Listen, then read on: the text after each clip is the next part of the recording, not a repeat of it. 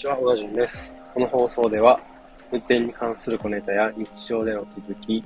僕自身の体験談やお金のことなどについてお話ししています。いやー、引っ越しの方がですね、だいぶ片付いてきまして、えー、まあ、ほぼほぼ生活に必要なものは、まあ、一通りは揃ったという感じですね。まあ、あと細かいところをちょっと整理して、まあ、しまう場所決めたりだとか、っていうのがちょこちょこ残ってるかなぐらいですかね。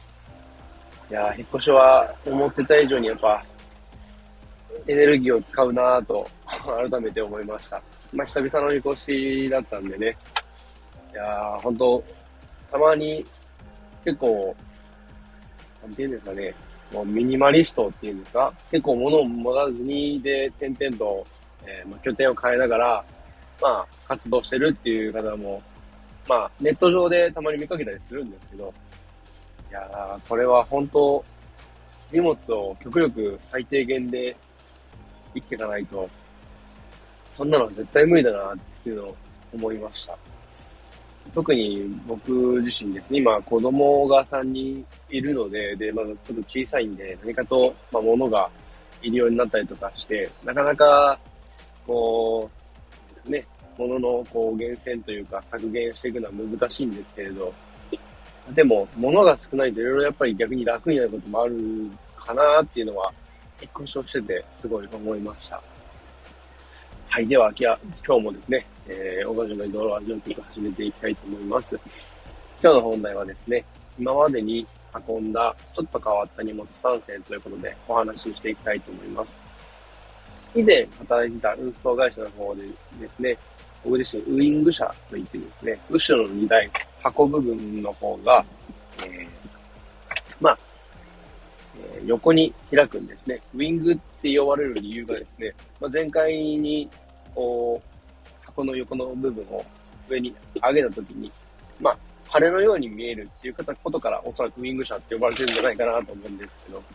まあ、それで運んでたときにですね、まあ、フリー便といって、毎回毎回積む荷物も違えば、積み込む場所やおろしの、まあ、場所ですね、も毎回毎回違う。毎回毎回、その指示が飛んできて、で、違う荷物を運んで、まあ、指定の時間に届けるっていう、まあ、運行のスタイルでやってたんですけれども、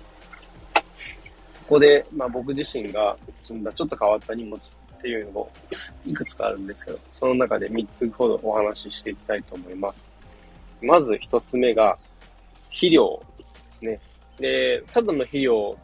って思うかもしれないんですけど、なんていうんですかね、こう、僕が積んだその肥料は鶏粉だったんですね。で、まあ、読んで字のごとく鳥の糞なんですけれども、で、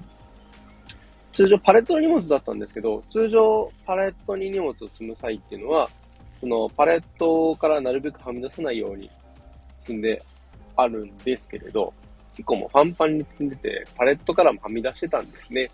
で、えー、荷物の方ですね、その、ウィング車とか、そういう箱型の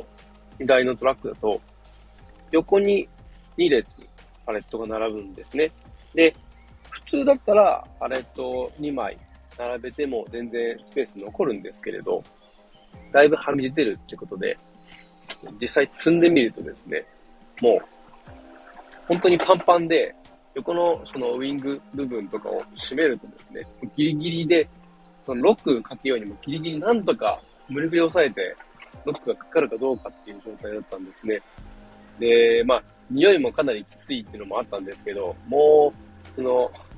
なんですか、荷物がもうパッツンパッツンすぎて、で、閉めて、で、トラック乗って走り出した時にミラー越しに自分の車体を見るとですね、もう明らかに そのトラックの左の箱部分が膨らんでるっていうのが分かったんですね。でそのなぜ分かったかというと、トラックって横とか後ろの方によくいろんな黄色とかのちっちゃい丸いランプがついてると思うんですけど、マーカーと呼ばれているランプで、そのマーカーがですね、一番後ろのマーカーだけですね、リアバンパーの位置がミラー越しに大体どの辺にいるかわかるように、若干外側にずらして設置してたんですね。で、そのミラー越しに、その積んだ後の車体見たときに、もう左側、助手席側の方が特にですね、このリアバンパーの部分につけた一番後ろのマーカーが、もうほとんど見えないぐらい、もう車体、箱の部分が膨らんでて、うわー、これ明らかに膨らんでるなっていう状況だったんですね。で、まあ、なんとかそのまま走って無事下ろすことができたんですけれど、まあ匂いもきつかったですし、パッツンパッツンでま、僕自身乗ってるトラックはそんな新車とか全然そういうような綺麗なトラックじゃなかったんでよかったんですけれど、もし、こう、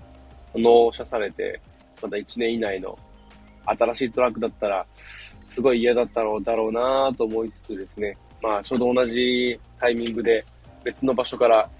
同じような肥料を運んだ同じ会社の同僚がいてですね、いやー、これはちょっと嫌だっただろうなっていうふうに思ってました。えー、二つ目ですね。二つ目は、引っ越しの荷物ですね。で、引っ越しの荷物って、特に長距離っていうんですかね。まあ、東京の方から地方へ移住したりだとか、逆に地方から東京の方へ移住したりだとか、で、まあ、特にファミリー層とか多いとは思うんですけど、そういう方の荷物を運んだりしてました。で、本当に家族で生活してるんで、それなりに荷物もありますし、で、家の中のものっていうと、まあ、まず家電類、冷蔵庫とか洗濯機とかありますね。で、そこに加えて、まあ、家具類、テーブル、椅子だとか、机とか、タンスとかいろいろありますけど、で、そこに加えて小物が入って段ボールとか、また自転車とかもそうですね、を積んだんですけれど、まあ、荷物本当にバラバラで積みづらいっていうのもあって、まあ、それはそれで大変なこともあるんですけど、プラスしてもう一個大変だったのがですね、まあ、実際よくあるアート引っ越しセンターとか、堺の、引っ越しの堺とかですね、そういう大手の引っ越し会社さんの、まあ、下請けという形で、えー、走ってたんですけれど、たまに、こう、引っ越しのセンターの方に運ばれてきた荷物をそこで積み替えて、大型トラックで走るっていう場合もあれば、実際に住宅地の方まで行って、で、もう住宅で荷物をもう直接大型トラックに積み込むっていう場合もありまして、で僕が行ったのは直接その住宅街の方に積み込む方も両方あったんですけど、一番大変だったのはその入っていく時ですね。当然住宅街なんで道もそんなに広くなくてですね。で、なんか中入った先が袋小路みたいな感じになってて、で、軽自動車とかだったら全然入っていける道幅ではあったんですけど、僕が乗ってるのは大型トラックで、そのまま頭から入っていってしまうと、出ようと思った時バックで出ることになって、で、特に一本入ったとこだと当然交通量少ないですけれど、それなりに住宅街の、まあ、広くはなくても、そこそこの片側車線の対面ですれ違えるような道路だと、そこそこ交通量ありますので、やっぱそういうとこバックで出てくるのは結構怖いことで、最初入ってくときにですね、バックで入っていったんですね。で、もう結構道幅も狭かったんで、2、3回切り返してバックで入っていくことになったんですけれど、で、結構狭い中入っていって、で、ウイングを横開きにして開けたんですけど、まあ、電線もあったんで、まあ、途中までしか開けられず、で、なんとか積み込みをして出発っていうことができたんですけど、なかなか、こう、大変でしたね。その、運転慣れてれば、まあ、全然大丈夫なのかもしれないんですけど、僕自身まだその頃は、免許取って1年も経ってないまあ、比較的初心者の部類ですかね、に近かったんで、結構、まあ、不安というか、すごい怖かったのを覚えています。荷物自体はですね、その、引っ越し業者さんの方が、もうバーっと一気に持ってきてくれたりだとか、下ろす時も、向こうから、こう、引き取りに来て、で、向こうの人たちが、どんどんどんどん運んでくれてるんで、まあ僕は、こう、荷物を固定してるまあ、ラッシングって言われるベルトとかですね、そういうのを外したりとか、まあ、荷物崩れたりとか、ぶつかったりとかして傷がつかないようにするための、まあ、干渉剤を外していったりとか、そういうことをするだけで、まあ、よかったんですけど、まあ、場所とかによってはなかなかこうそういうのが大変っていうので、すごい印象的だったのを覚えています。で、まあ、あと、おそらく僕自身が運んだ中で一番高額だったであろうものがですね、ソーラーパネルですね。で、ソーラーパネルって言っても、家庭用の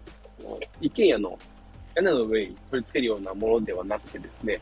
業務用のちょっと大きめのものだったんですね。1万円あたりの大きさが、おそらく畳1畳よりもちょっと一回りか二回り大きいぐらいのサイズでして、でそれが何枚も重ねて、で、バンドかなんかで固定して一塊になったものみたいなのがあって、で、まあ、卸先の住所を聞いて、それをよくやるんですけど、Google マップとかで航空写真を確認したところですね、明らかにゴルフゴルフ場の跡地だったんで、まあ、ゴルフ場を潰して、まあ、ソーラーで、まあ、売電で、まあ、稼ごうっていう感じなのかなっていうようなところでしたね。で、荷物自身もおそらくかなり、まあ、荷物の総量で言ったら、高額な部類だったと思います。正確な金額まではちょっとわかんないんであれなんですけど。で、ちょっとそれもですね、卸先でちょっとした珍事件がありまして、で、卸先指定の時間のちょっと前にですね、担当者の電話番号があったんで、そこに電話をして、で、連絡を取り合って、その山奥で、まあ道もそんなに広くなかったんで、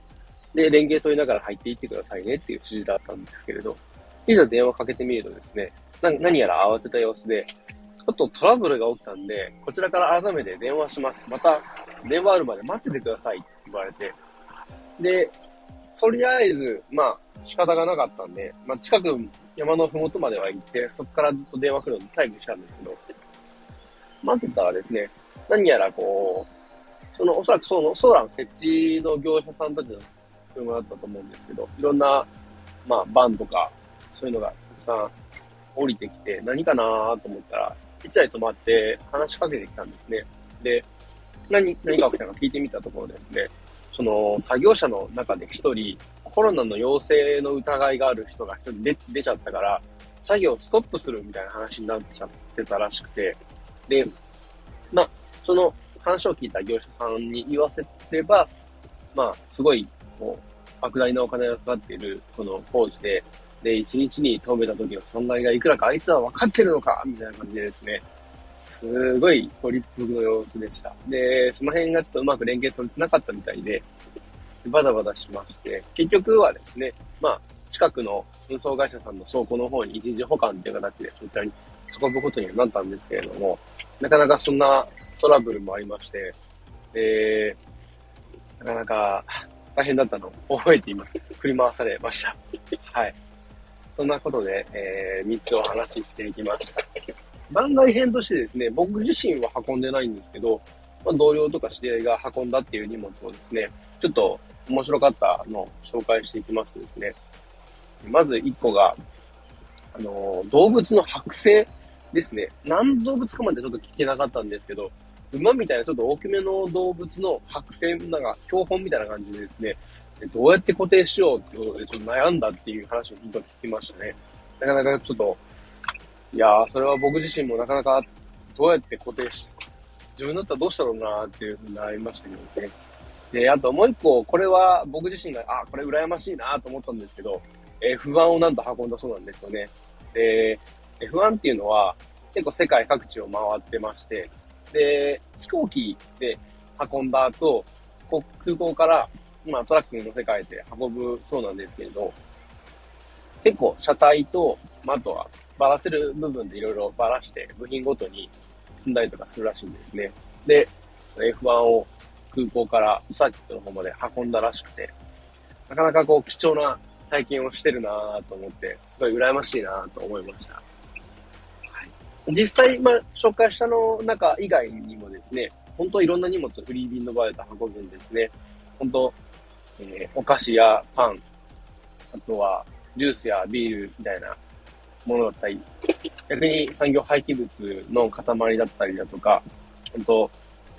何でも運ぶっていう感じでしたね。もう詰めるなら何でも運ぶっていう形で。で、まあいろんなものを毎回運べるんで、ある意味新鮮で面白かったは面白かったです。はい。今日はこんなとこで終わりたいと思います。最後までお聴きいただきありがとうございました。では皆さん、今日もご安全に。